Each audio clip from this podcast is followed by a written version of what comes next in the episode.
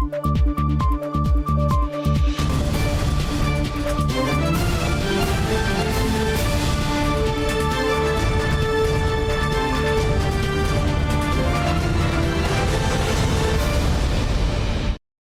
键时刻带您迅速掌握潮流趋势，欢迎您收看《财经趋势四点零》，我是唐杰安。首先看到美国绘图晶片大厂辉达年度 GPU 技术大会本周登场，聚焦生成式 AI 等人工智慧应用。消息激励台股上市柜资讯服务类股走势。而在这波生成式 AI 风潮下，辉达与合作伙伴台积电无疑成为最大受惠赢家。辉达年度 GPU 技术大会本周盛大展开。随着近期 AI 聊天机器人 ChatGPT 带动人工智慧浪潮席卷全球，辉达执行长黄仁勋看好大型语言模型、运算系统及生成式 AI 等四大应用。抢在大会前夕，黄仁勋接受外媒采访，大谈人工智慧应用。It's really quite a transformation in how startups are going to get built in the future. And now we're we're onto something even larger than that you know, built on these AI supercomputers, these large language models. It's definitely a watershed event for the AI industry. It feels very much uh, like the iPhone moment when mobile cloud really took off. And all of the environmental conditions feel exactly the same way, just larger and, and um, much, much more industries. 在 ChatGPT 带动 AI 应用之际，微软等多家业者对辉达 A 一百 H 一百需求强劲。 主要军火商辉达紧急向台积电追单，半导体业者表示，辉达的 AI GPU 全下单台积电。由于已经进入五纳米以下制程，转单更加不易，同时也早早与台积电确认三纳米合作。TSMC is a really important company. This is a really special company, and the world doesn't have more than one of them. 在这波生成式 AI 风潮下，绘图晶片大厂辉达与台湾晶圆代工龙头台积电，无疑成为最大受惠赢家。新唐人亚太电视主持人李兆廷玉整理报道。再看到今年产业掀起生成式 AI 旋风，美国绘图晶片大厂辉达今年 GTC 大会上，由执行长黄仁勋揭露大型语言模组人工智慧最新成果。除了宣布 AI 超级电脑投入量产，也将携手台积电、艾斯摩尔等四大伙伴，加速推进晶片微影技术。I hand delivered the world's first DGX to OpenAI. 正是这一台超级电脑把 ChatGPT 推上世界舞台。回答执行长黄仁勋 GTC 演讲，围绕 AI 人工智慧，更预估未来十二个月来自生成式 AI 的营收比重会相当大。We are at the iPhone moment of AI. Generative AI has triggered a sense of urgency in enterprises worldwide to develop AI strategies. NVIDIA DGX H100 is the blueprint for customers building AI infrastructure It is now in full production。先前晶片荒外加科技战，美国绘图晶片厂辉达股价一度沉船，但靠着生成式 AI 旋风，今年大涨八成。不止 AI 超级电脑投入量产，名为 QLISA 的新软体库将 AI 运算性能再提高四十倍，能源消耗减少九倍，找上台积电等四强携手合作，两纳米制成 AI 化，最快今年六月就将导入，including cuQuantum for quantum computing。cuOpt for combinatorial optimization, and cuLitho for computational lithography. We are thrilled to partner with TSMC, ASML, and Synopsys to go to 2 nanometer and beyond. 惠达力推旗下的 AI 云端服务平台，智慧制造领域也端出亮眼成果，在虚拟空间打造最具效率的生产流程。But let's double check. Can we run the cell? Excellent. Milan, this is just incredible. Virtual factory integration is essential for every industry. 从 AI 自动驾驶、元宇宙工业生产领域，人工智慧产业爆发成长进行式，全球企业也面临变革。新台电视陈获们沈维彤，台湾台北综合报道。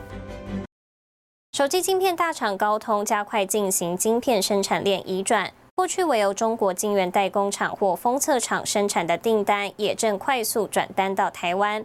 加上台积电先进制程与南韩三星拉高竞争差距，高通日前就表示，二零二四年下单供应链金额可望创新高，也带动指标业者受惠。找来奥斯卡影星杨紫琼代言，力推旗下五 G AI 边缘运算。美国手机晶片大厂高通近期新品连发。标准中高阶全新处理器 Snapdragon 7 Plus Gen 2以四纳米制程打造，供应商更是从三星转由台积电操刀。we need to build a very resilient supply chain. And part of that is important to be geographically diversified. So we're super happy, especially as being the largest fabless company. We need a supply chain to manufacture our chips. 美国去年十月启动对中晶片管制政策，今年扩及荷兰、日本制造厂商也停止供应。高通针对终端市场，中国以外地区将生产供应链移转到南韩、台湾。而台湾在台积电先进制程领先优势下，市场预期第二季订单投入供应链开始生产。所以对于整个高通来讲，你会发现到它其实这几年在台湾的晶片投片量也是不断在呃增加当中，甚至说今年也在台湾的竹科。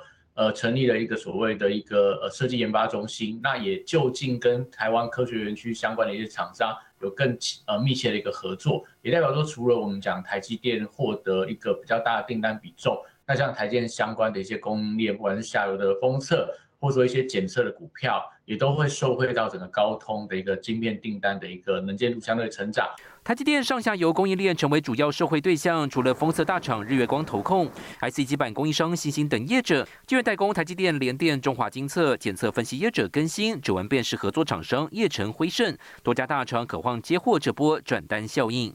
新台电视胡宗汉、沈维彤，台湾台北报道。台积电技术成就成为推动 AI 产业发展的主力。不过，台积电联发科提出示警，表示台湾面对三大难题，像是前瞻技术研究不足、产学落差、理工人才短缺。在各国大力发展半导体的情况下，台湾优势可能遭到迎头追赶，政府民间都得提前布局应应。晶圆代工龙头台积电被称为护国神山，员工人数超过六万五千人。但摆在眼前最大问题不是科技战缺电缺水，而是人才荒。呃，很多呃对面的教授也都熟悉的知道，他们啊经费非常非常非常非常的充足。那台湾呢是老师呢带着博士班学生很辛辛苦苦的做 DPR，然后才会生产出一个晶片出来。尤其念理工的人数急剧的减少，它影响到了是硕士的 quality。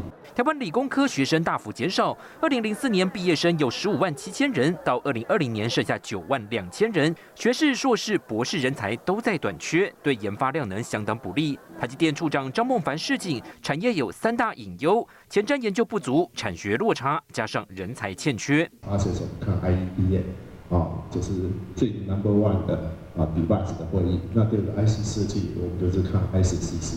台湾其实只学术界啊，只剩下十二篇，而且十二篇集中在九位教授身上。未来的 technology 的发展，除了 near term，我们也要看 mid term，也要看 long term。既有半导体技术 FinFET，其实早已经是沿用十多年老一代的架构研究。业界放眼小晶片、CFET、3D IC 等领域，但台湾相关学术论文严重不足，呼吁必须重视长期研发。几十年或者怎么样，我们看到一个趋势，我们觉得有一些危机。哦，那我想对大家、对所有的呃从业人员都，或者说对于现在的学子，我们希望能够鼓励了。对，鼓励在这个这个产业。台积电、联发科不约而同就人才问题提出警告。过去三年，台湾半导体产业缔造辉煌成果，但不得不居高思维，提早布局应应。新台电视胡树霞、张年杰、沈维彤，台湾新竹报道。台湾科技半导体产业人才荒问题严峻，真才留才成为各大厂近期努力的方向。台积电人资资深副总经理何丽梅分享了台积电如何留住人才。我们一年要找一万多人呢，请问各位人资长，你们哪个公司一年要找一万多人？台积电一年要找一万多人，不过少子化下，科技业人才荒的问题日渐严重。人资资深副总经理何丽梅周五参加了台湾人才永续行动联盟论坛，提到台积电采取多种方式留住管理人才，包括了多元管道沟通、给予福利等。去年我们让全体员工参与认股，认购台积电的股票，我们给他们。在台湾，我们是给他们百分之十五的补助，员工可以拿二十 percent 啊，他的底薪啊出来参与啊。从现在看起来，没有人会不高兴哈。OK，应该是都有赚钱。OK。员工福利除了薪资红利认股，也加深了非金钱式的员工幸福感。何丽梅举例，健康检查、教育训练、延长产假，未来将继续朝宝宝着重方案发想。我们在一个工厂开厂前两年，开厂就是设备进机器到工厂之前两年，要把人才开始着手准备，因为你光是找人啊，一年 relocation six months。不仅留才，专才更要未雨绸缪。何丽梅表示，进行和工厂当地的产学研合作，大幅向外，包括在美国、日本寻找人才。新唐人亚太电视胡宗汉、曾新敏，台湾台北报道。接着带您看到这一周的财经趋势短波。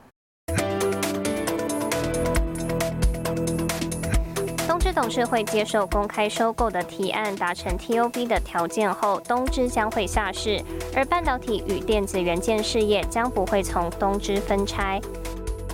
ARM 计划从二零二四年起将其权利金计算方式改采整机计算，而非原先的以晶片均价计算权利金。传出联发科、高通已获悉。周一，电商巨头亚马逊宣布新一轮裁员，将再有九千名员工失去工作。全球首枚 3D 猎鹰火箭人族一号在三月二十二号成功点火起飞，但最终因没能进入预定轨道，发射任务再次失败。新唐亚太电视整理报道。二零二三台北国际自行车展也是业界当中亚洲第一大展。二十二号正式开幕。台湾去年自行车产业产值位居全球第二，今年也看好国际买主回流，带动更多商机。世界第二大、亚洲第一大自行车展——二零二三台北国际自行车展，结合了台湾国际运动及健身展，周三盛大开幕。共一千零二十三家企业，使用了三千八百五十个摊位，也设有欧洲联合馆。日本、意大利国家馆共三十亿国业者参与，从各式的零件的供应到组装的制造，全球的自行车以及运动健身产品的创意都可以在台湾实现。那么我们看到，去年台湾自行车乘车及零组件的产值超过了两千亿元，不仅比前年大幅成长百分之二十三，更位居全球第二。台湾自行车商机持续成长，而边境解封后首次自行车展也迎接国际买主回流，超过九十国四千名的国际买主已经预先登陆观展。呃，今年绝对比去年的带来的商机会多很多，而且我们预估绝对会多出好几倍。那很多很多国家的自行车工协会组团来台北参观采购，我们的 ICT 的产业非常的强。所以现在不管是在自行车，特别是在电动自行车科技的结合，会让啊这样的一个产业呢更有多样性。台湾电动自行车产值在去年已经高于传统自行车，出口数量超过百万台。即使在去年市场小幅度衰退下，外贸协会董事长黄志芳表示，整车出口的单价提高，业者也没有受到冲击，反而电动自行车是逆势成长。新唐亚太电视，池千里、林玉堂、曾新敏，台湾台北报道。半导体 AI 机械全首次曝光，有大拓展非面板领域。更详细的新闻内容，休息一下，马上回来。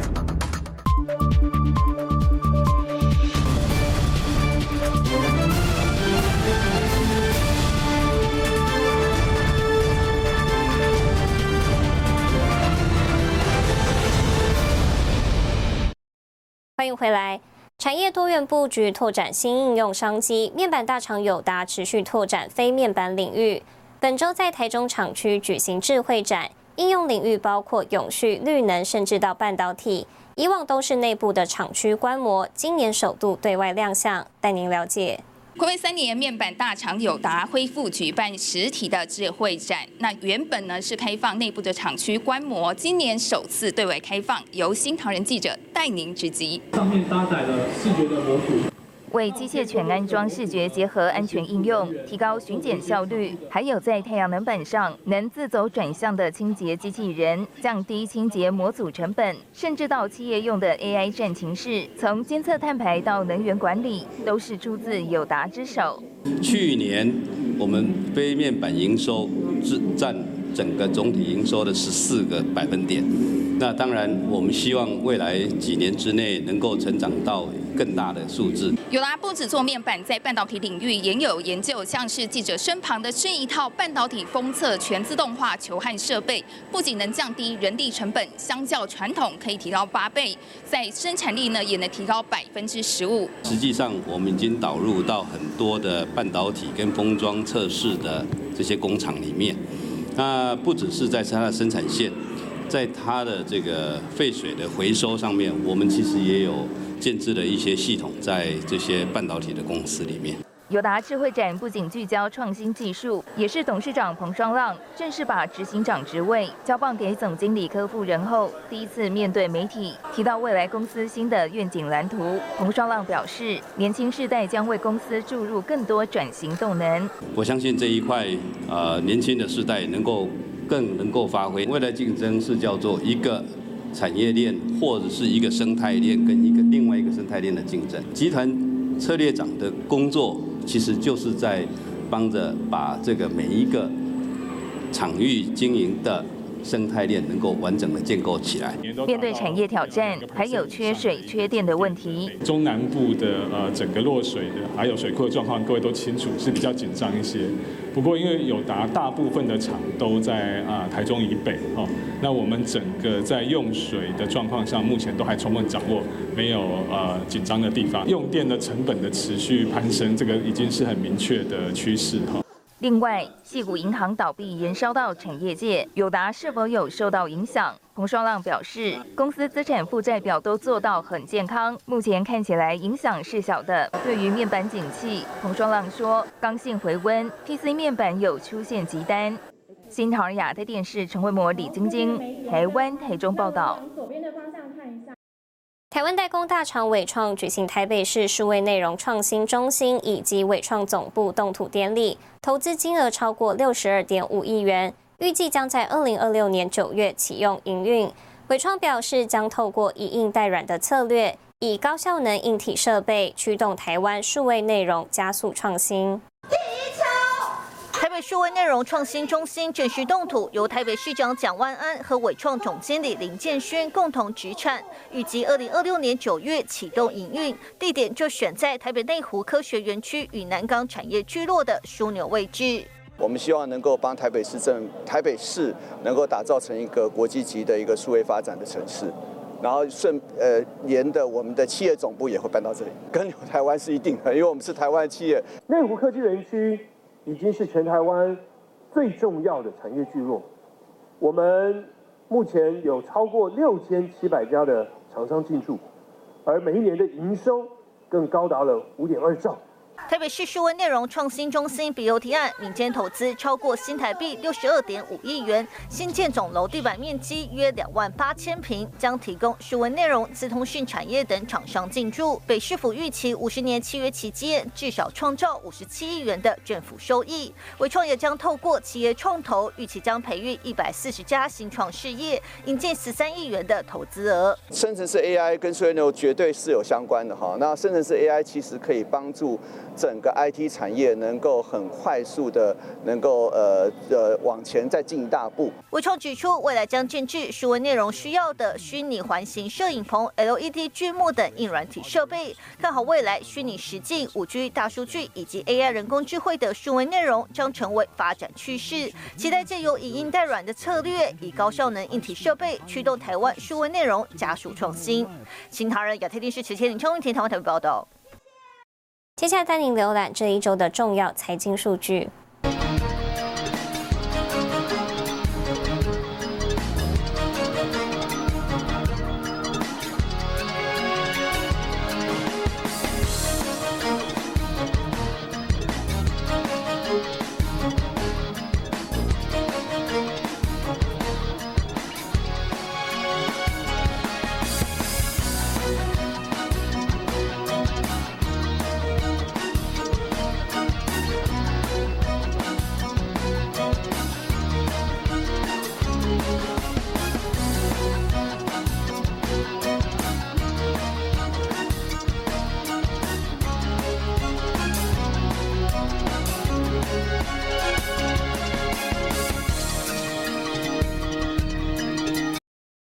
在俄乌战争中起到关键作用，各国开始重视无人机对国防的重要性。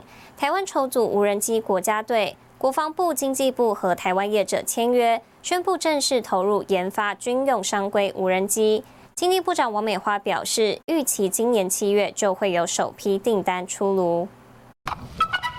乌克兰军队透过无人机传回画面，寻找俄军位置。俄乌战争下，无人机的角色重要性越发突出，也成为不对称作战的方向之一。进行签署，国产无人机产业迈向国防任务。台湾筹组国家队，经济部和国防部携手，周二和七家无人机业者签约研发补助，宣布军用商规无人机正式投入设计研发，带动更多的供应链。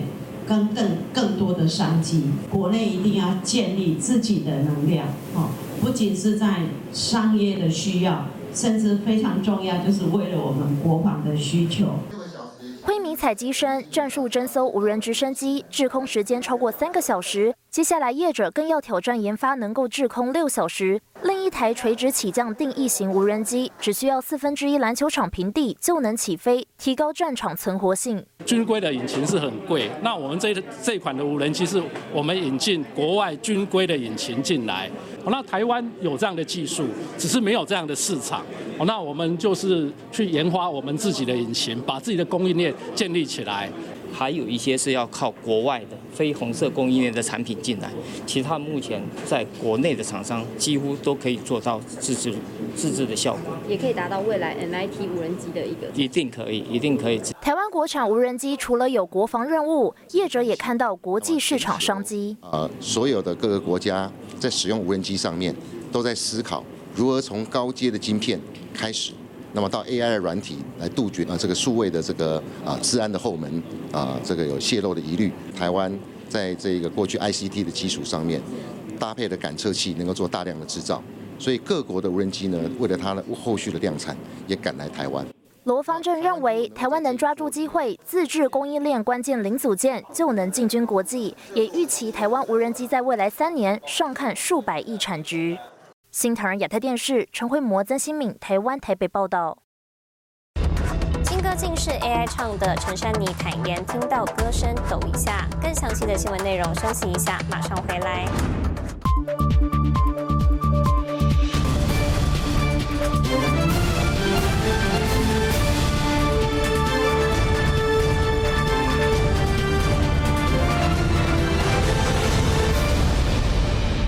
欢迎回来。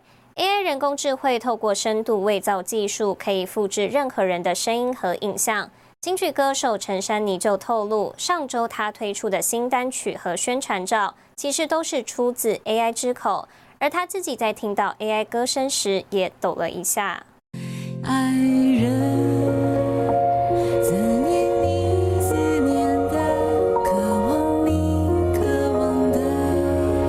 金曲歌手陈珊妮上周发表新单曲，周三却抛出震撼弹。原来这首歌的原唱不是她，而是她调教出来的 AI 陈珊妮。因为这应该是全世界第一个唱到这么拟真，没有任何人可以听出来的程度。